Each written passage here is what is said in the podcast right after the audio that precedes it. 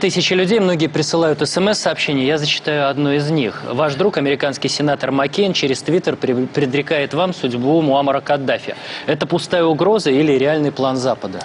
Ну, насчет того, что это друг, вы сильно преувеличили. Хотя это я... абонент преувеличил. Ну, он преувеличил. Хотя я знаком с господином Маккейном, один раз не встречался, кстати, по-моему, в Мюнхене на известной конференции по безопасности. Ну, я слышал эти высказывания, разумеется, читал их ну, что можно сказать? А, значит, э, господин Маккейн, как известно, попал в плен во Вьетнаме. И просидел не просто в тюрьме, а в яму его посадили. Он сидел там несколько лет. У любого человека крыша съедет. Поэтому ничего там особенно...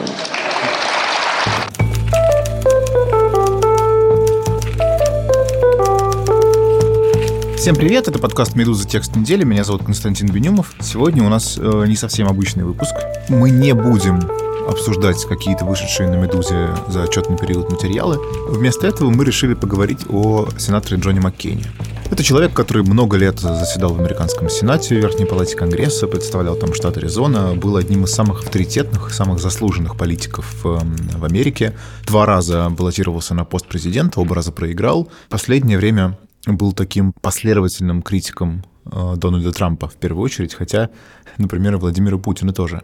Весь последний год Джон Маккейн э, болел, у него диагностировали опухоль головного мозга, год он пытался лечиться, бороться и так далее. Но вот буквально за день до смерти его родственники объявили, что Маккейн решил прекратить лечение, а на следующий день его не стало. И сейчас э, вся Америка хоронит его как своего главного лидера. Гроб с телом Маккейна будет выставлен на обозрение, причем не только в Вашингтоне, в Капитолии Вашингтонском, но и в Капитолии штата Аризона. Это колоссальная почесть по меркам Америки. Всего 30 человек за последние там почти что 200 лет ее удостаивались. Надгробную речь будут читать бывшие президенты Джордж Буш-младший и Обама. Кстати, это те самые два президента, которым он проиграл э, предвыборные гонки оба раза в своей карьере. Поговорить о том, кем вообще был для Америки э, Джон Маккейн, как он стал главным американским политиком, был ли он на самом деле главным американским политиком, мы решили с э, Александром Горбачевым. Александр вообще-то мой редактор, э, редактор большинства моих текстов, которые выходят, э, которые я делаю как специальный корреспондент. Но Шурика также много связывает с Америкой, как и я. Он там учился, много думает, как, как я знаю, про то, что там происходит. И у него есть сформулированные мысли, насчет большинства американских э, персоналей и событий, и я уверен насчет сенатора Джона Маккейна тоже. Подкаст «Медуза. Текст недели». Шурик, давай начнем вот с чего. Давай ты попробуешь сформулировать свою позицию э, относительно Маккейна и вообще республиканской партии. Я так понимаю, что у тебя в целом немного другие, что твой идеологический компас указывает в другую сторону немного. Ну, по поводу в целом республиканской партии чуть сложнее, да, но, э, но по поводу Маккейна, мне кажется, что его смерти и реакция на нее обнажает некую э, проблему американской ну, можно сказать, системы ценностей, если угодно, можно назвать это империализмом. Да? В этой системе ценностей человек, который совершил определенный ряд действий, по умолчанию становится героем, и как бы действия, совершенные им, в общем, не ставятся под вопрос. Хотя, может быть, этот вопрос можно было поставить. Что я имею в виду? Да, что, ну, действительно мы видим, что, например, там даже на основной странице Гугла появилась, значит, пару дней назад, там, насколько я понимаю, в день смерти или сразу после, строчка «До свидания» или как-то так, американский герой э, Джон Маккейн. И вообще вот эта вот э, идея героизма, честь и достоинство и так далее, она доминирует э, в дискурсе, связанном с Маккейном, на самом деле тотально, да, как бы это не связано с какой-то конкретной партией. И у меня возникают с этим проблемы, потому что я не понимаю, в чем заключается его героизм, например, да, как бы, то есть вся история с героизмом Маккейна связана с, насколько я понимаю, историей про Вьетнам. Безусловно, и, и, к нему относятся как к герою именно потому, что он герой войны. И в этом смысле, да, если ставить под сомнение его геройство как героя войны и не говорить, что он герой, то как бы получается, что ты недостаточно уважения оказываешь его военным заслугам, которые, ну, наверное, были. Именно так, да. Но у него, безусловно, были военные заслуги. То есть я не ставлю под сомнение, что опыт, пережитый им, это э, довольно впечатляющий опыт. Но вопрос в том, что э, и тут получается, что я даже сближаюсь в каком-то смысле с Дональдом Трампом, да, который тоже там как-то, э, значит, подвергал сомнению э, заслуги Маккейна да, у него была знаменитая фраза, что почему героем считается тот, вернее, весь его героизм э, заключался в том, что его захватили в плен. Да, э, но у меня как бы другая претензия. Она заключается в том, что э, и это как бы тотальная, мне кажется, проблема как бы милитаризованности американской культуры, да, американских ценностей, что человек, побывавший на войне и с которым там что-то произошло, автоматически считается в Америке э, героем, человеком, который сражался за нашу свободу, принес жертву, и вся вот эта вот довольно торжественная милитаристская риторика, э, связанная с этим комплексом идей. При этом, если мы задумаемся, мы поймем, что как бы, ну, там, э, безусловно, его опыт по пребыванию в плену и эм, последовавшее за этим, ну, как бы выживание в плену, да, заслуживает уважения. С другой стороны, мы понимаем, что Джон Маккейн, в общем, находился на войне, ну, скажем так, как минимум неоднозначной, а как максимум, которая в итоге была признана, э, ну, в общем, довольно провальной, бессмысленной и довольно-таки аморальной даже в самой Америке. Ну, ну да, и не самый, не самый, прям скажем, бесспорный, не самый достойный страницы американской истории, наверное, так. Ну, прямо скажем, да, то есть это, ну, по, как бы, по сути, это была империалистическая война, где страна никак не связанная с США стала просто ареной боевых действий во имя американских внешних геополитических интересов. И это довольно сомнительная штука. И вся риторика вокруг Маккейна, она как бы изначально опирается вот на этот, на мой взгляд, очень сомнительный э, базис. Да? А дальше, как мне представляется, Маккейн-то был э, в целом представителем того самого американского, извините еще раз за выражение, империализма, который, ну, на мой взгляд, трудно назвать какой-то симпатичной идеологией. Это был человек, который последовательно всегда выступал с позиции того, ну, что, грубо говоря, Америка должна, э, значит, отстаивать свои интересы в мире с оружием в руках, начиная от, э, там, ну, даже не начиная, наверное, да, но как бы одна из самых ярких страниц это, безусловно, вторжение в Ирак, который Маккейн целиком поддерживал, и вскоре после 11 сентября, как бы буквально чуть ли не в тот же день, э, там, заявил в Конгрессе, что, типа, следующая остановка Ирак, да, и когда, как бы, войска, когда прилетели, прилетел как-то им значит, махать, салютовать и поддерживать. Э, да, и заканчивая историей про то, что он был за поставку, то, что называется lethal weapons, да, как бы э, оружие, способное убивать людей э, Украине, значит, во время конфликта. Ну да, он, конечно, говорил, что он за поставку оборонительных вооружений, но действительно речь шла о, не о несмертельных, а о вполне, о вполне боевом вооружении, о джавелинах, противотанковых ракетах и так далее. Да.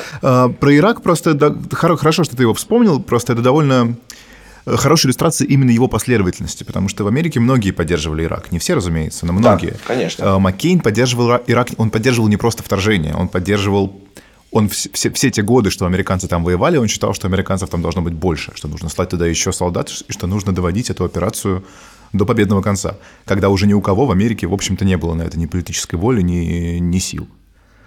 В этом смысле это довольно такой цельный, цельный персонаж. Да, я не сомневаюсь, да, то есть у меня нет никаких проблем с его цельностью, да, как раз в этом-то смысле, мне кажется, он абсолютно цельный персонаж. Проблема в том, что, на мой взгляд, э, эта цельность представляет собой что-то скорее плохое, да, как бы, то есть для меня эта цельность про, ну, про некое зло, да, про то, что э, это вот э, ровно та Америка, которую как бы я, например, там не люблю и считаю скорее вредной для э, мира силой, да, как бы это та Америка, которая встает на табуретку, э, вооружившись атомной бомбой и какими-то другими э, значит, средствами убийства людей и говорит, что мы сейчас вас научим, э, как, как правильно строить демократию, устроив в вашей стране там какой-то переворот какой-нибудь в лучшем случае, а в худшем случае э, вторгнувшись в нее и как бы буквально установив э, свой режим. Э, это довольно спорные, на мой взгляд, стратегия, которая, в общем, на самом деле, как показывает практика, ни к чему хорошему не привела. Ни во Вьетнаме, ни в Афганистане, ни в Ираке. И вообще, как бы, подкрепление тому, что эта стратегия работает на благо э, людей, которые живут в той стране, которую, значит, США пытаются благоустраивать э, с помощью напалма, в общем, не существует более-менее никаких. Слушай, ну я в целом прекрасно, как бы, я очень, очень понимаю, что ты имеешь в виду. Мне просто кажется, что важно возразить, что, возможно, это, это возможно, дело еще и в том, что Маккейн был человек, э, который сформировался, в общем, во вполне немного в другой системе. И в, в война в Вьетнаме, она была не только про то, что нужно жечь напалмом вьетнамцев, она была про то, что за север воюет Советский Союз. Угу. И Маккейн, в общем, вот эту историю, да, что нужно отстаивать э, интересы Америки по всему миру, он ее пронес через всю жизнь, даже когда Советского Союза уже не было. Но на, на протяжении большей части его, особенно военной карьеры, э, мир был именно такой. То есть Америка действительно, Америка как бы не столько с вьетнамцами там воевала. Да, я думаю, ты прав. Э, в этом смысле тут трудно не согласиться, но э, и я как бы в этом... У меня нет, на самом деле, как всегда э, в таких случаях, у меня претензий не столько к самому Маккейну, потому что, ну, как бы, да, действительно, это человек вполне понятным мировоззрением, понятным опытом, который это мировоззрение определял, а, а, а к его э, глорификации нынешней, да, которая как бы на самом деле э, проделывает э, очень простой, как бы по сути пропускает на самом деле все, что было между э, предположительно героическим военным опытом. Ну да, и тем, что закончилось болезнью и смертью, в общем-то. И тем, что закончилось болезнью и смертью, и довольно действительно очень красивой и, кажется, вполне беспрецедентной истории про то, как э, человек превращает э, собственное умирание в э, политический жест. Да, как бы. Это очень действительно впечатляющая история, но мне кажется, что она не должна заслонять то, что, в принципе, Маккей, ну вот такой действительно образцовый довольно ястреб, который, в общем, вряд ли принес миру много добра. И на самом деле образцовый представитель республиканской партии, э, да, который там, э, будучи в Конгрессе, всю дорогу голосовал по всей э, значит, республиканской повестке, ну, опять же, спорный, там, что против иммигрантов, что за наращивание э, военных там каких-то операций. И вдруг оказывается, что все это вообще не важно, в том числе людям, э, ну, скажем так, левых по американским меркам убеждений. Да, в этом смысле моя критика тут, конечно, э, определена тем, что я там читаю какие-то либеральные издания и вижу, что они как бы неистово салютуют человеку, который, ну, вообще-то всю дорогу абсолютно боролся э, с э, тем, за что, по идее, борются они. Да, мне здесь видится два момента. С одной стороны, действительно, как бы то, как либеральные и левые американские издания сейчас э, плачут по Маккейну, меня это удивляет. На утро после э, того, как стало известно о его смерти, газета «Нью-Йорк Таймс», вся, вся ее передовица, я имею в виду сайт, разумеется, да, весь ее сайт состоял из заметок о Маккейне. Там была колонка, там была редакционная колонка, там были фотографии, там бог знает, что было. Газета «Нью-Йорк Таймс» — это некий идеологический противник. У меня есть такое ощущение, что последние два года, когда вся, весь вот этот лагерь э, плакал по поводу избрания Трампа, по поводу того, как страшно про, про, э, поляризовано и разделено американское общество, им очень не хватает вот этого повода объединиться. И вот сейчас они, как бы оплакивая своего бывшего врага э, и подчеркивая все его там хорошие стороны, какой он прекрасный, цельный, достойный уважения и принципиальный человек, мне кажется, они используют это вот именно вот для такого, да, для залечивания вот этой вот э, травмы, нанесенной Трампом за последние два года. Да, но это очень, очень фейковое залечивание еще и потому, что, ну, во-первых, как бы единственным, на самом деле, поводом для реального объединения становится просто не любовь к Трампу, а как бы как только мы переносим это на политические позиции, мы понимаем, что, ну, грубо говоря, ничего не, не исчезло, да, как бы из убеждений Маккина. То есть э, это в некотором смысле дополнительная легитимизация всего того, что как бы этот человек сделал, ну, в общем, все-таки довольно много как бы политических э, шагов, которые, ну, скажем так, повредили многим людям. Я в защиту Маккейна как политика могу рассказать только две, наверное, истории небольших. Как, собственно, его опыт повлиял на то, как он вел себя, будучи политиком. Первая история — это как э, в 90-х, будучи сенатором, он, он э, поддержал клинтоновскую, в общем-то, идею о нормализации отношений с Вьетнамом.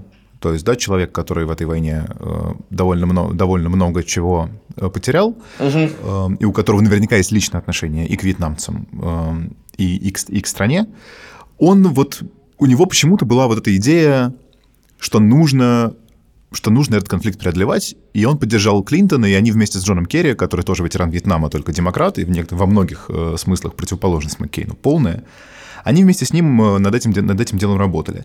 Э, вторая история, тоже связанная с его опытом во Вьетнаме, как Маккейн э, делал из себя главного борца за запрет применения пыток. Угу. А, опять же, да, он использовал вот этот свой личный опыт, о котором он много рассказывал. Его пытали на протяжении многих лет. Э, он признавал, что эти пытки его сломали, что он под воздействием пыток и, там, и под, там, под дулом пистолета записал какое-то там антиамериканское видеообращение. What is your name? Lieutenant Commander John McCain. How many raids have you done until the last one? Uh, 23. In which circumstances have you been shot down? I was on a flight over the city of Hanoi, and I was bombing and was uh, hit by either missile or anti-aircraft fire. I'm not sure which. And the plane continued И вот он говорил, да, я тогда понял, что у каждого человека есть точка, когда он ломается, я своей точки достиг. И вот этот свой, эм, этот опыт, о котором он много говорил, он использовал, вот, ну, наверное, превратил в каком-то смысле в какой-то политический капитал. И много лет он последовательно боролся э, с тем, чтобы пытки вообще не применялись, в том числе против подозреваемых в терроризме. Собственно, эта кампания началась после, там, в середине 2000-х годов, да, после 11 сентября, когда стали вскрываться все эти истории с Гуантанамо, с э, тайными тюрьмами, с пытками водой и так далее. Маккейн оказался одним из там, чуть ли не единственным из, из республиканцев, которые критиковали вот эту линию Джорджа Буша. И, и, в общем-то, в правительстве американском тогда были люди очень ему сочувствующие, вполне себе его единомышленники. Пытки в этом смысле это единственный вот такой момент, по которому э, Маккейн сближается с какими-то более, более гум, носителями более гуманных и гуманистических идей. Ну, с нашей точки зрения, более гуманных. Во да. всех остальных моментах он, он совершенно твердолобый республиканец. Угу.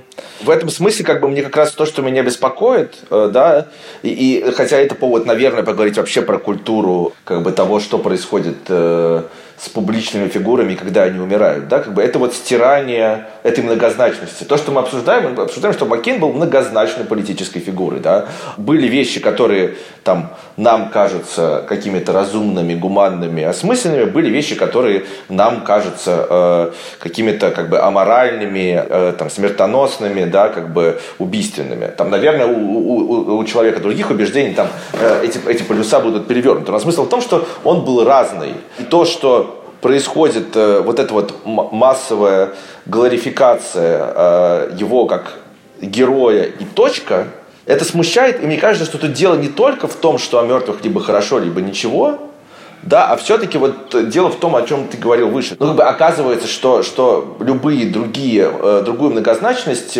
заслоняет однозначность его противостояния с Трампом. И это, мне кажется, на самом деле как бы в итоге работает на еще большую разделенность, да, когда у тебя оказывается, что как бы главная черта просто проходит по линии, по линии одного человека, а, собственно, содержательные моменты остаются, в общем, неважными, это проблема. Это, это как бы та же, на самом деле, проблема, что, не знаю, в российской оппозиции, когда как бы оказывается, что единственное, э, что по-настоящему важно, это как бы ты за, как, что ты, типа, против Путина, причем во всем.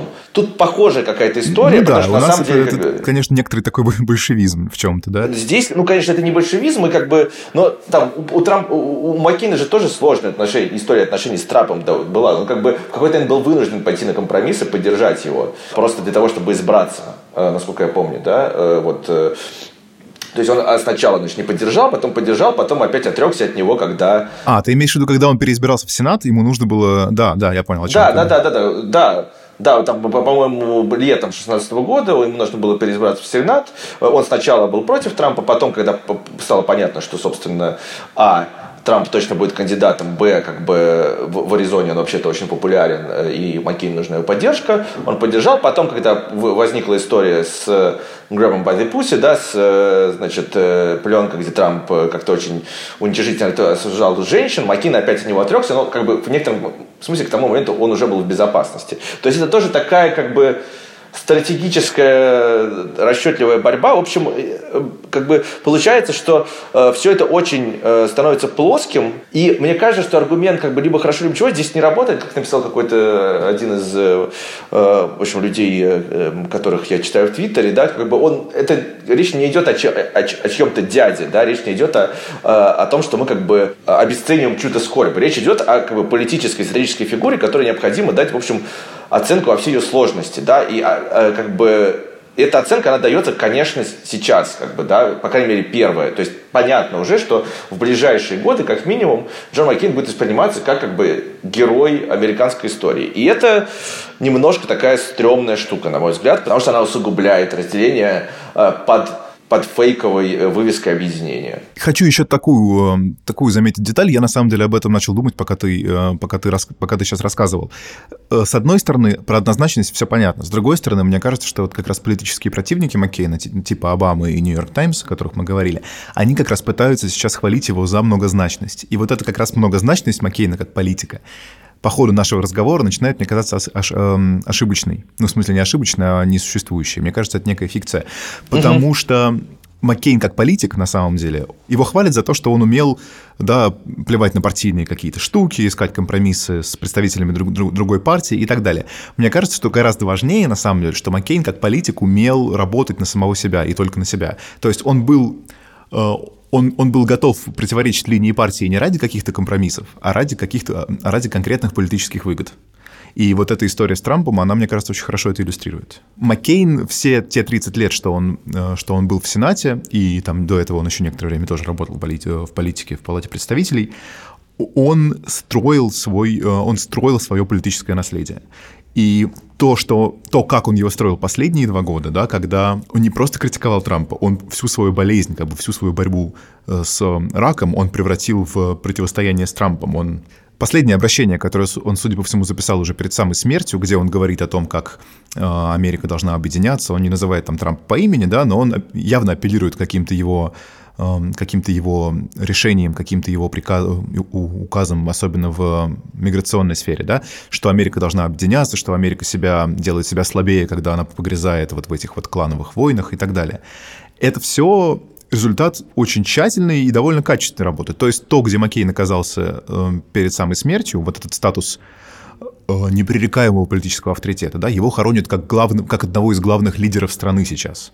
Это результат серьезной работы, и, видимо, все-таки отражение серьезного политического таланта, помимо всего прочего. Да, безусловно. Тут я даже, честно говоря, не знаю, что добавить. В том, что как бы он талантливый политик, я совершенно не сомневаюсь. Да? Просто, как бы, на мой взгляд, этот талант использовался в значительной степени э, во зло. Да? И в том числе, как бы, ну, что важно для меня, как там, не знаю, прожившего два года в Америке гражданина России, в том числе, как бы, в том, чтобы усугублять разлом между Россией и США. Да? Потому что очевидно, что как как бы, опять же, с времен той самой холодной войны, о которой ты говорил, как основе его внешнеполитических взглядов, эм, у Маккейна оставалось представление о том, что именно Россия является как бы главным внешнеполитическим врагом США, и как бы даже момент э, его президентской кампании, как бы он во многом на этом строил. Ну, то есть не то, что он на этом строил, это был один из его главных внешнеполитических тезисов, потому что это был, простите, 2008 год, как мы сейчас понимаем,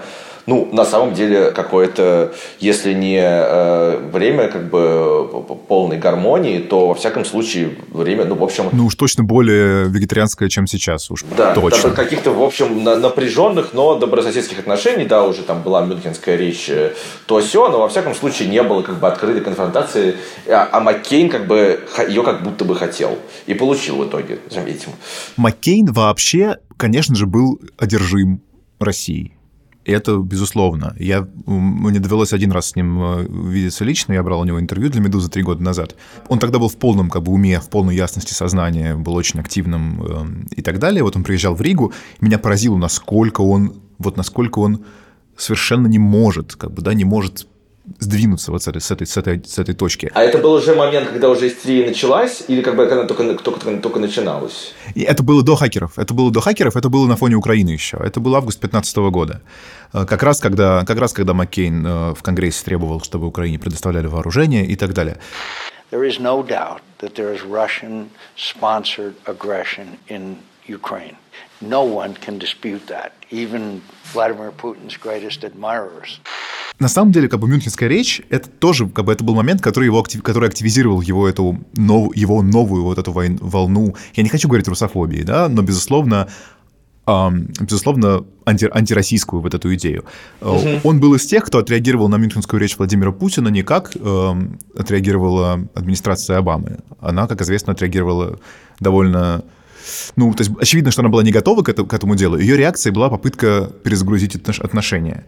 Маккейн, как бы он моментально, судя по всему, даже если он там к 2007 году немножко отошел от вот этого, да, то, что называется Cold War Mindset, он моментально, э, буквально в тот же день к нему вернулся. Причем как бы не постепенно, да, не шаг за шагом, а просто окунулся обратно с головой. Он сразу стал говорить, что Путин — это агент КГБ, и, соответственно, ничего там не может быть хорошего не будет никогда.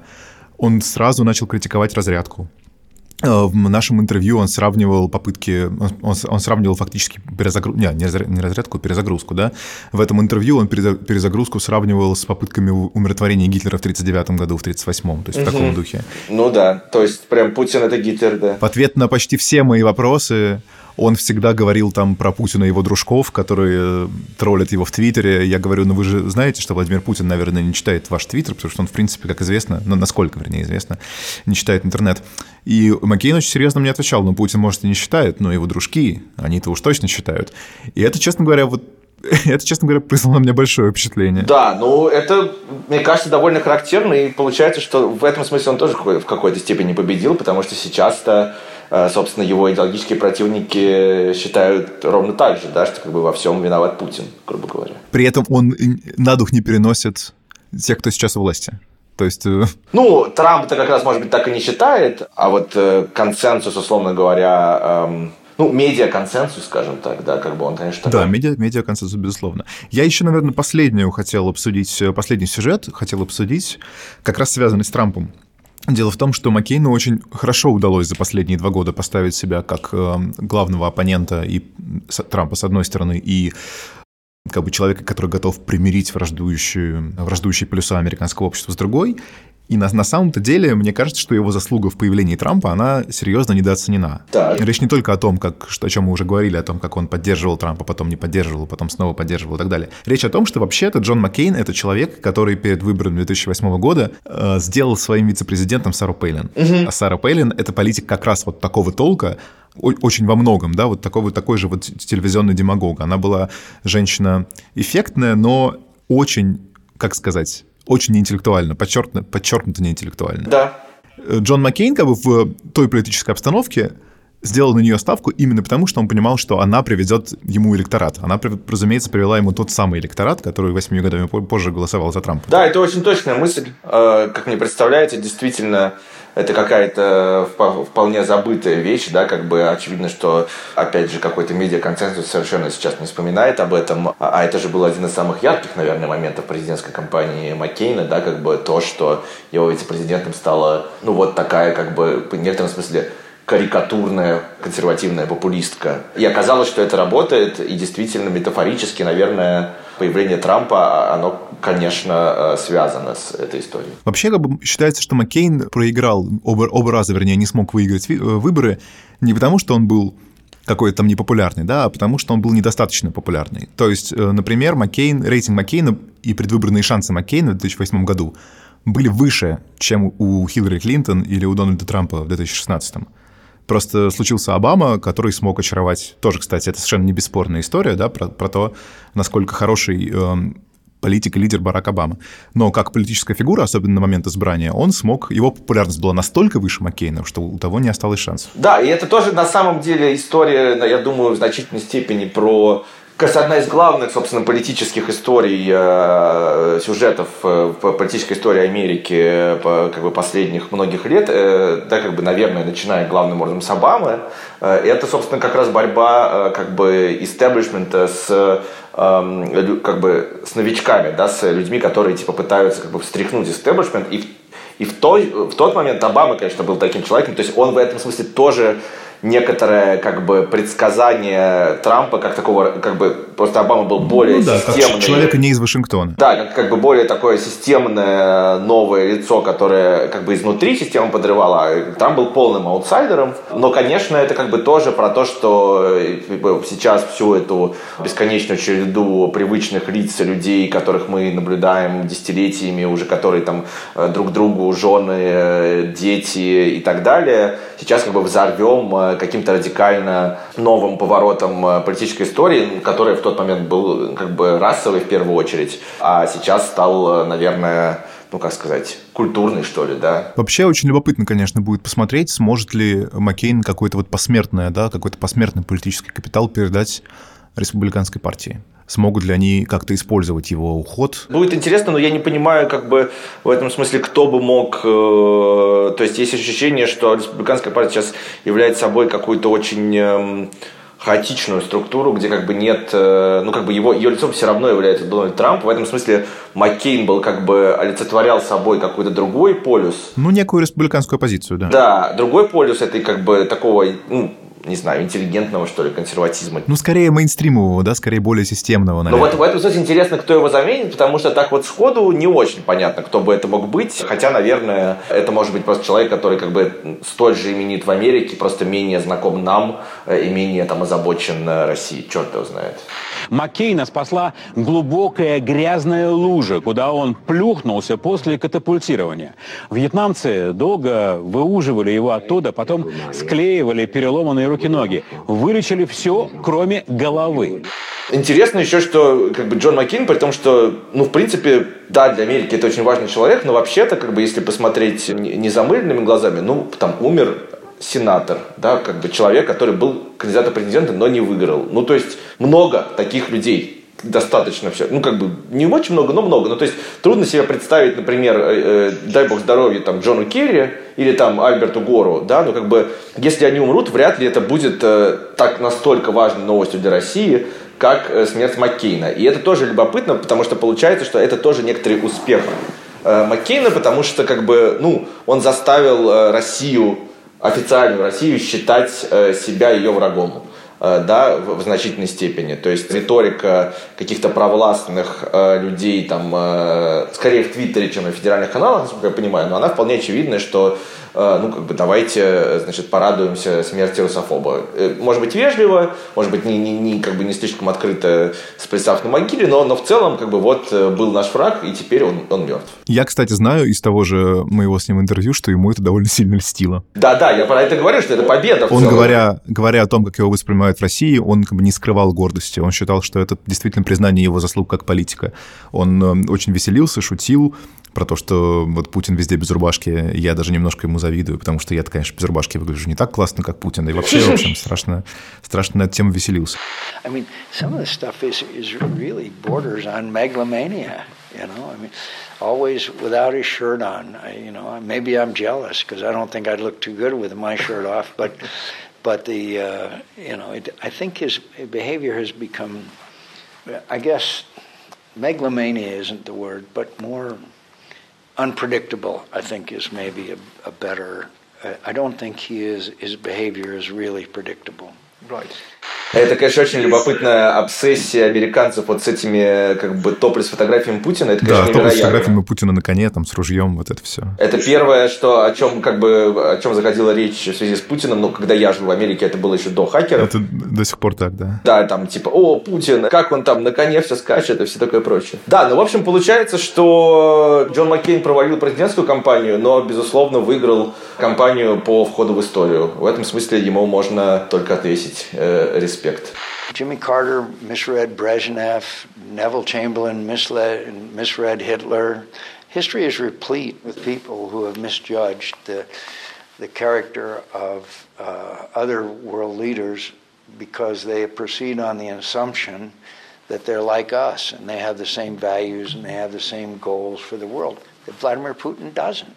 Vladimir Putin has said numerous occasions uh, the worst event of the 20th century was the breakup of the Soviet Union. That's what he believes. Это был подкаст «Медуза. Текст недели», подкаст, в котором мы обычно обсуждаем самые заметные материалы, которые выходят у нас на сайте. Меня зовут Константин Бенюмов. Как всегда, на прощание посоветую вам слушать все наши подкасты, слушать их в, на нашем сайте, в ваших любимых приложениях и в iTunes ставить оценки, писать нам о том, что вам нравится, не очень нравится или совсем не нравится, на почту подкаст собака медуза.io и до встречи через неделю.